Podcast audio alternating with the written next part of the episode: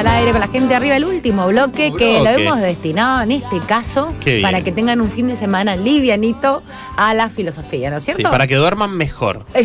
Sí. Para que duerman mejor Vamos y sí, ver. porque vamos a reflexionar y no- vamos a salir planchados Ah, de nos gusta hermosa- enroscarnos, Sí, nos, nos gusta gusta enroscar. enroscarnos. Sin más preámbulos, profesor de filosofía Agustín Hernández, bienvenido a la gente arriba, edición viernes. Edición viernes, una columna más que metemos en vivo, ya la tercera consecutiva, hermoso. Muy Realmente, bien. Podríamos ahí um, empezar a activar eso. Estás, estás un poco en modo productor, Agus, ¿te has dado cuenta? Sí, Hemos sí, metido sí. un par de notas seguidas. Sí, totalmente. Ahora se vino un viernes, pero me gusta, me gusta mucho esto porque obviamente sale de forma diferente. Me estoy encontrando en un lugar mucho más cómodo acá en la radio, así que bueno, Claro. ya me parece que voy a arreglar mis horarios para empezar a quedar un rato más acá. ¿Cómo Ay, están, Ay, chicos? qué lindo, imagínate. Do- dos- dos, dos veces a la semana columna. Oh, ¿te Sí.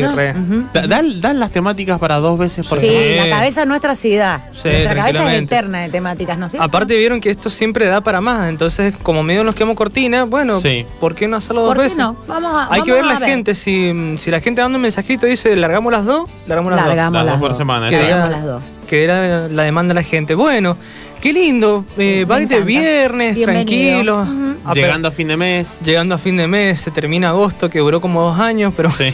qué Qué largo y angosto. ¿Viste? no, era, no era una sensación nuestra nada más, Dieguito, ¿viste? ¿Viste? Exactamente. Y hoy tenemos una temática en particular que eh, me parece que está. Vamos a dejar que habla Agustín en realidad. Vamos a hacer la presentación porque me quedé pensando ya empezar con prejuicios, juicios y demás.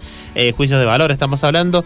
Hoy la temática que nos trae en este mes tan en particular es la niñez, ¿verdad? Es la niñez, claro, ahora que fue el domingo pasado, que es el segundo domingo de agosto, el Esos Día del locos Niño. bajitos. Esos locos Esos bajitos, locos. vamos a hablar de la Segunda Guerra Mundial. ¿no?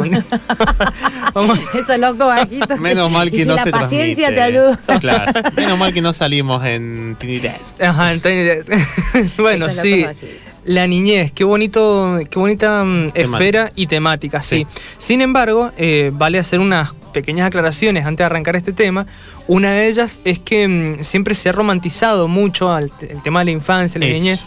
Y no porque sea algo que, algo que sea feo, porque la niñez realmente es hermosa. Sin embargo, eh, la niñez es una de las esferas que más problemas sufre en la vida del ser humano.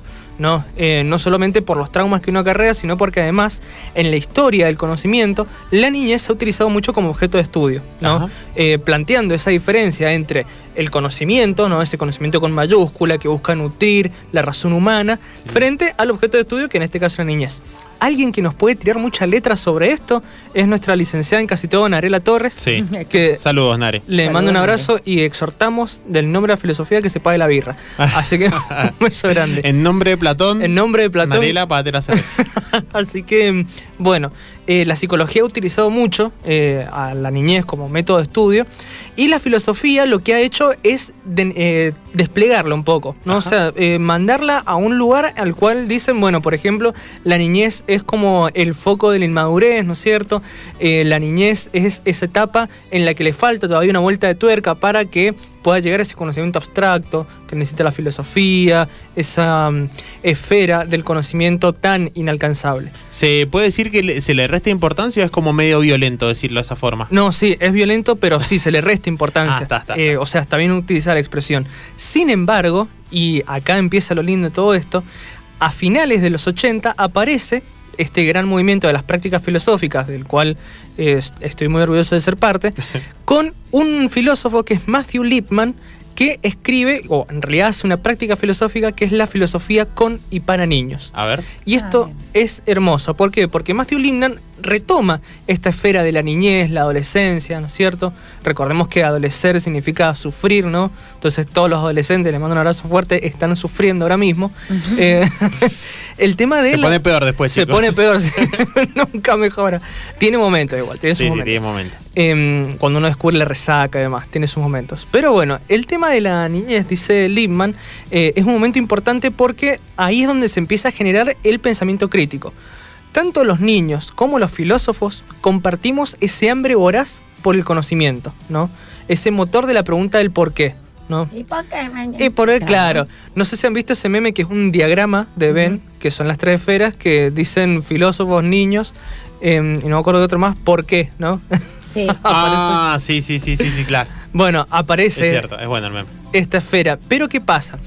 Ante las respuestas evasivas de los adultos, ¿no? Que siempre un niño nos pregunta por qué el cielo es azul o en un Nos relato interpela, el niño siempre te interpela. ¿no sabes interpela qué? y moviliza total. mucho. Ajá. En un relato, por ejemplo, del libro Los Abrazos de Galeano, Uf. él dice que estaba hablando con una niña eh, y que sin querer se da cuenta cuando está haciendo una travesura de niños, que es quemar hormigas con una lupa, eh, dice que ella se da cuenta que las hormigas ante el fuego mueren juntas. ¿No? Mira vos. Ah, mira. Claro, y nosotros como adultos decimos, che, pero qué loco esto, ¿no? Claro. Bueno, un niño lo viene a descubrir, ¿no? Sí, sí. O un niño lo viene a recordar, en todo caso. Sin embargo, bueno, Lippmann lo que hace justamente es retomar esta esfera de la infancia y dice, los adultos que no sabemos responder o no sabemos alimentar, mejor dicho, las inquietudes de La los niños, ajá. lo único que hacemos es volverlos más preocupantes, ¿no? Claro. Los hacemos preocuparse mucho más. Entonces, claro, aparece en este momento una responsabilidad muy fuerte que tenemos los adultos, que no es el de responder ante las infancias, sino la de acompañar. Ajá. Nosotros, en nuestra experiencia, en nuestros errores, tenemos como esa responsabilidad de acompañar la niñez. Vuelvo a retomar otra vez el tema de la infancia con un gran filósofo que es eh, Friedrich Nietzsche. Que ayer cumplía. Ayer, Ayer fue, sí, Ayer. Se cumplía. No, no, eh, ¿eran años de fallecimiento, puede ser? Era año de fallecimiento, sí. Me parece. Me parece que era así. Sí, Bueno, sí, ayer seguimos. falleció el querido gran Nietzsche. Bueno, el- Frederick. Frederick, el pequeño Federico nos va a decir lo siguiente. Tiene un texto que se llama mm, Así habló Zaratustra, Sí. un tema, un libro súper conocido, pero tiene un extracto que se puede encontrar en internet, el extracto es muy chiquito y se llama de las tres transformaciones. ¿sí? Este texto lo que habla, o este extracto en realidad, dice o explica cómo el espíritu del ser humano cambia, ¿no? Sí. Entonces dice que al principio nosotros somos un camello, ¿no? Que soporta, que va aguantando a través del desierto, las enseñanzas, las cosas que nos imponen los adultos, la cultura, los deberes, ¿no? Y pensemos, cuando somos niños justamente hacemos eso, ¿no? Nos van llenando de conocimiento y simplemente nosotros lo aguantamos sin cuestionar nada. Hay una segunda transformación que es la del león, ¿sí? Un león, porque dice Nietzsche, el ser humano ya se autoafirma en sí mismo, Claro. es rey de su reino, ¿vieron? uno se vuelve adulto y ya se autoafirma en sí mismo, ya él quiere construir, quiere generar cosas Ejecuta, nuevas, claro. ejecuta, y aparece un enemigo a este león que es el dragón, un dragón que en sus escamas reluce el tú debes. Y el león en cada rugido escupe el yo quiero, dice Nietzsche. Es muy Ah, poético. Es muy medio juego de tronos esto. Es, Es la medio Juego de casa. Targaryen contra los Baratheon. Sí. Exactamente. Bueno, justamente se produce esa pelea. Una pelea, dice Nietzsche, que es muy ardua, que es muy larga y que en definitiva el león se termina cansando de pelear. Tanto Sí, el dragón como el león se cansan de pelear porque es una lucha de dos fuerzas opuestas igualitarias también. Exacto. Pero dice el, en Nietzsche, el león al fin y al cabo se transforma en un niño. Y acá Ah. es donde quiero llegar. A ver. Dice Nietzsche, o- ser un niño es un santo decir sí. Ajá. ¿no? El niño, ¿qué es lo que se preocupa? Se preocupa por jugar, por esa actividad lúdica, por ponerle el cuerpo a las cosas bonitas que a él le producen, por buscar la estabilidad de la felicidad, ¿no es cierto? Sí. Por ejer- ejercitar la mm, imaginación también, ¿no? Pensemos que los niños, un poco, dice una frase Nietzsche, eh, madurar es recuperar la seriedad con la que jugábamos cuando éramos niños. Eso. ¿no? Entonces, ¿qué pasa? El niño lo que hace, tanto los niños como también los abuelos, lo que hacen es concentrarse en el placer de disfrutar la vida, Claro. Claro. solo concentrarse en el vivir. Exactamente. Y para explicar todo esto y para darle una vuelta de tuerca, vamos a traer un ejemplo que para mí de las infancias es de los más bonitos y de los más constructores en, a lo largo de toda nuestra vida, que es Mafalda. Ah, lindo, sí. totalmente. Bueno, Sí. vieron la divina La. Mafalda que Sí, siempre la nos moviliza, nos pone un poquito de azúcar en el corazón. Bueno, Mafalda justamente es eh, una niña eh, creada por su padre Quino, que eh, ella lo que hace justamente, analizado por muchas mentes, es utilizar la pregunta socrática, ¿no? Mafalda realiza preguntas que no se responden con un mero discurso. No, son existenciales también. También, y son movilizadoras. Sí, Porque, totalmente. por ejemplo, me acuerdo trayendo una viñeta a colación, ¿no? Eh, Mafalda con un policía, ella señala el bastón y dice, este es el palito de abollar ideas, ¿no? Sí. Entonces, claro, en una inocencia o en una cuestión tan simple como la visión de un niño, que claro, nosotros la vemos simple, pero en realidad es la sensibilidad lo que juega, nos muestra y nos moviliza otro paradigma u otra manera de ver el mundo que es mucho más sensible y mucho más lúdica. ¿no? Exacto. Totalmente. Entonces, ¿qué pasa? Hay una entrevista que le hacen a Aquino que mm, él dice, el mundo está enfermo, pero es Mafalda quien un poco intenta remediarlo. Sí, es verdad. Entonces, claro, como nosotros a través de la niñez un poco intentamos remediar un mundo que cada vez está Y muriendo. poniendo curitas, ¿viste? Que hay, hay una gráfica así. Sí, Que totalmente. no sé si también es de Aquino. Sí, creo que sí. Em, sí, creo que sí, lo sí. hace otro personaje Ujú. de, de la historieta de Mafalda, pero sí, es de Kino. Sí, sí, sí. Eh, entonces, bueno, justamente como este tema de la niñez empieza a configurar ciertas eh, cuestiones de nuestra vida que justamente son las que nosotros con el paso del tiempo vamos olvidando, ¿no? Esta necesidad de ser adultos responsables, de, en este caso lo que no pasó a Diego, que es levantarse temprano, de cumplir con ciertas actividades y demás. Eh, ese hecho... No me uses como ejemplo. De- Hoy no me uses como ejemplo. Eh, bueno, igual a cualquiera le puede pasar, Sí, pero puede pasar. claro, esa situación de decir, che, hice algo mal y ponerle tanto peso en la vida adulta, en, a- avanzando también un poco más en la vida, es lo que un poco los niños nos dicen como, bueno, no te preocupes, se ya va a pasar. ¿no? Relajate. Sí, sí, sí. Yo me acuerdo... Sí, cuando- la vida es un poco un juego en realidad, ¿no? Sí, Y hay muchas películas que también nos dicen esto cuando, por ejemplo, los adultos eh, terminan eh, hablando de temas serios, de temas que les pasan a los niños, eh, y los niños siempre con una respuesta simple, con una respuesta sensata, con una sonrisa, y siempre con, muy empáticos, no, no entendiendo el tema, sino buscándole un punto de vista diferente al que una persona mayor, a, a mayor y que esté triste o que se Y sienta a veces bajoneada, nosotros el no ve. enrosque no, no nos permite, el enrosque no nos permite Sí. ver eso. El, el chico, el, el niño por ahí está más puro, más, este, es, o sea, más objetivo. Exacto. Y, y se dan cuenta muchas veces cosas. Y digo que interpelan, porque una vez uno en la adultez, que se olvida de todo eso, Sí. justamente cuando viene y te- con una pregunta fresca y sencilla, te dan vuelta todo. Claro, Claro, Pasa, totalmente. Ha pasado muchas Nos llegan algunos mensajitos. Primero, decir eh, que Laura acá nos dice: Hola chicos, dos, dice, y toda la semana, si quieres filosofar, seguro todos nos enganchamos. Eh, dice: Es un genio. Yo de filo nada y con él me reenganché. Eh, y bueno, y acá tiene el libro de las tres transformaciones, así que bueno, yo voy a llevar las imágenes para leerlo en el micro ahora. Justo se compró el libro, nos cuenta Laura, el libro de Así habló Zaratustra. Ajá. Y otro mensajito que nos llega: Es muy triste no tener infancias.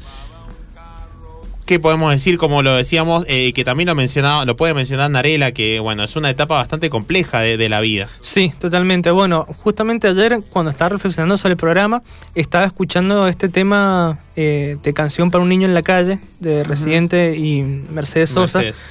Eh, que bueno, justamente pensaba ¿no? en esta necesidad que tiene, que han tenido varias ramas del conocimiento, que es de romantizar la infancia. Exactamente. Sin embargo, claro, aparece esta cuestión de que no todas las, fan- las infancias son iguales porque Exacto. dependen, lamentablemente, Del de- contexto, del sí, contexto de un sistema que también Sí. las excluye, ¿no es cierto? Y de también de situaciones muy violentas en las cuales los niños no solo son partícipes, sino que terminan siendo los protagonistas, ¿no? Niños abandonados, eh, niños que sufren de desnutrición, bueno, en fin, ¿no? Eh, sin embargo, acá es, es donde hago la mayor exhortación y el llamado al deber de preguntarnos y repensar qué estamos haciendo nosotros con la infancia hoy, ¿no? Eh, no digo que agarremos las armas y hagamos la revolución, Claro. pero sí me parece importante empezar a cuestionarnos el por qué hay niños, por ejemplo, que duermen en la calle. ¿no?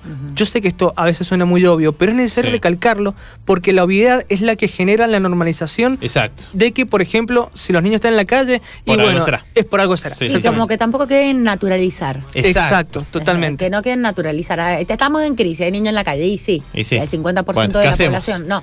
El tema es cómo hacer, o por ahí cómo repensar nuevas políticas, ¿entendés? Donde no pase. Porque hay ciertas cosas que ya sabemos que no funcionan. Sí, Por totalmente. más eh, planes y subsidios, o sea, a veces no es eso, sino que contener también desde otro lugar, ¿no? Sí, tal cual. No solamente eso, sino que además hay cuestiones, como vos decís, Anita, estructurales, que es necesario empezar a romper. ¿No?